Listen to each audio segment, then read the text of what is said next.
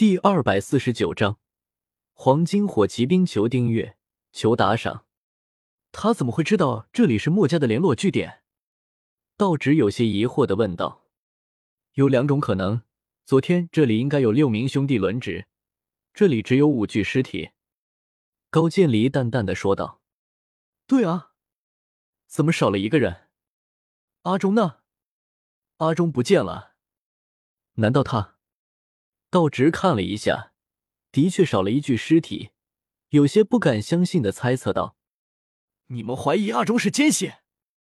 大铁锤有些不满的叫道：“这是其中一种可能。”高渐离看了一眼大铁锤，面不改色的说道：“这不可能！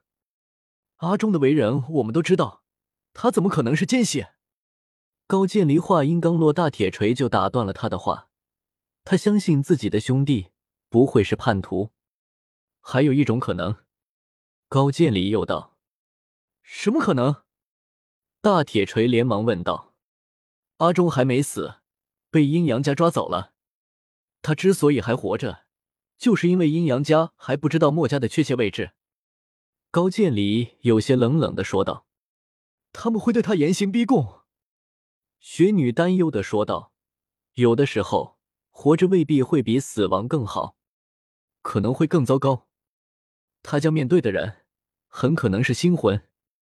葛聂有些不安的接着说道：“星魂，那个阴阳家的怪小孩。”道直想起了之前他在小圣贤庄门口见到的那个怪小孩，就是被人称为星魂大人的。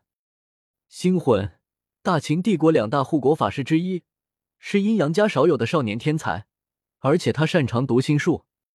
葛聂慢慢的说道：“读心术。”大铁锤他们面面相觑。中了读心术的人会完全受到星魂的控制，到时候他就算不想说出墨家的秘密据点，恐怕也会身不由己。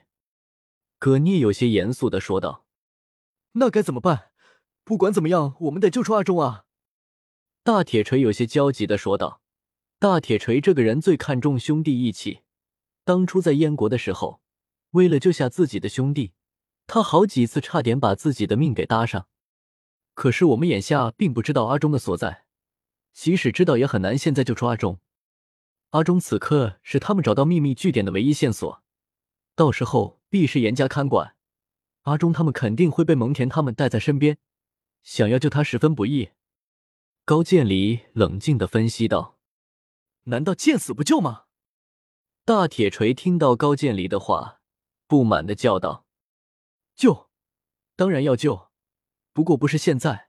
首先，我们需要知道阿忠在哪里，然后才能救他。”萧协斩钉截铁的说道：“如果这个阿忠死了也就算了，可是没死，那么就必须要救了，否则萧协这个巨子如果见死不救，会寒了众人的心的。”雪女对萧邪问道：“巨子，你有什么计划吗？”我会让登天楼的势力尽快找到阿忠的所在。既然阿忠对他们还有用，那么短时间之内是不会有生命危险的。一旦找到他的所在，我会亲自出手救他的。至于你们，还有其他的任务，你们的任务就是尽快解开黑龙卷轴，明白了吗？”萧邪一脸严肃的说道：“是。”巨子听到萧协的话，众人连忙恭敬的行了一礼。对于萧协这位巨子，他们也更加尊敬了起来。第二日夜晚，由蒙恬亲自率领的黄金火骑兵，星魂使用归类术和读心术，操纵着阿忠，指明方向，赶往了墨家的秘密据点。黄金火骑兵由蒙恬一手挑选训练。在各场重大战役都是担任直插敌军心脏的致命攻击任务，是帝国骑兵精锐中的王牌。阿忠这些墨家弟子并不知道雪女这些墨家首领都住到了归海庄，他知道墨家弟子聚集的秘密据点，所以星魂就算使用了读心术，也只能知道墨家秘密据点的位置，而不知道雪女他们住在归海庄。怎么回事？为什么停下来？一道粗犷的声音传来，正是前方这群部队的领头人，大秦名将蒙恬将军。山谷前方好像有动静。先锋部队的一名将士立即驾马来到蒙恬面前，一脸恭敬的回道：“闻言，蒙恬眉宇一皱，望着前方大雾弥漫，寂静中透露出一丝的诡异。面对前方不明状况，蒙恬不敢贸然行动，于是下令道：‘派人前去一探。’是。得到蒙恬的命令。”连忙，又一位将士骑着马向前面探去。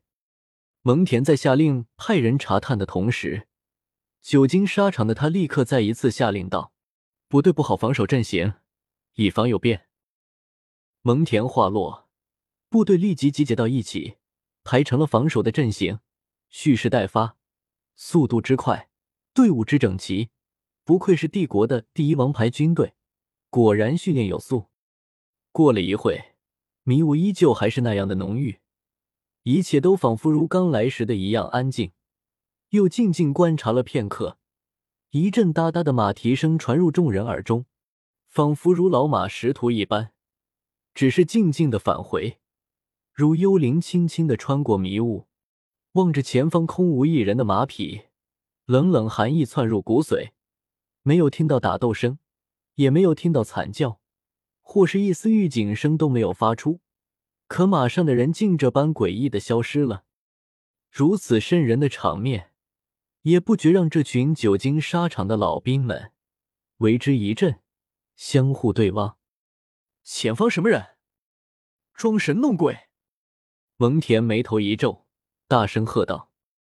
蒙恬话落，一位黑袍人慢慢的从浓雾之中缓缓走了出来。那是墨梅。蒙恬看到黑袍人手中拿着的那把通体黑色的长剑，眼神一凝。墨梅墨家巨子的信物，那就是说，眼前这人就是新任的墨家巨子了。墨家的叛逆，本将军正在找你们，没想到你竟然敢自己送上门来。对于黑袍人的出现，蒙恬微微的愣神，很快就回过神来了。冷笑道：“听说你们抓了一名我们墨家的弟子，我喜欢你能够将他交给我。”黑袍人淡淡的说道：“哈哈哈！全军听令，此人乃是帝国的通缉要犯，攻击阵型，前进！”蒙恬听到萧协的话，顿时觉得听到了世界上最好的笑话，拔出腰间长剑，下令道：“没有人可以在黄金火骑兵的铁蹄下安然无恙。”黑袍下，萧协露出一个无奈的表情，摇了摇头道：“我不想杀人，可是看来现在和平不是解决问题的办法。”萧协缓缓抽出了手中的墨梅，双眼看着冲过来的数百黄金铁骑兵，眼中闪过一丝杀气。随着越来越近的冲杀声，萧协脚下轻踏，身形顿时从原地消失。下一刻，黑色的剑光四射，整片天地如同一幅山水画一般，所有的冲杀声一瞬间全都消失，天地之间如同静止了一般。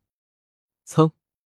随着一声长剑归鞘的声，砰砰砰，一阵阵重物坠地的声音随之传来。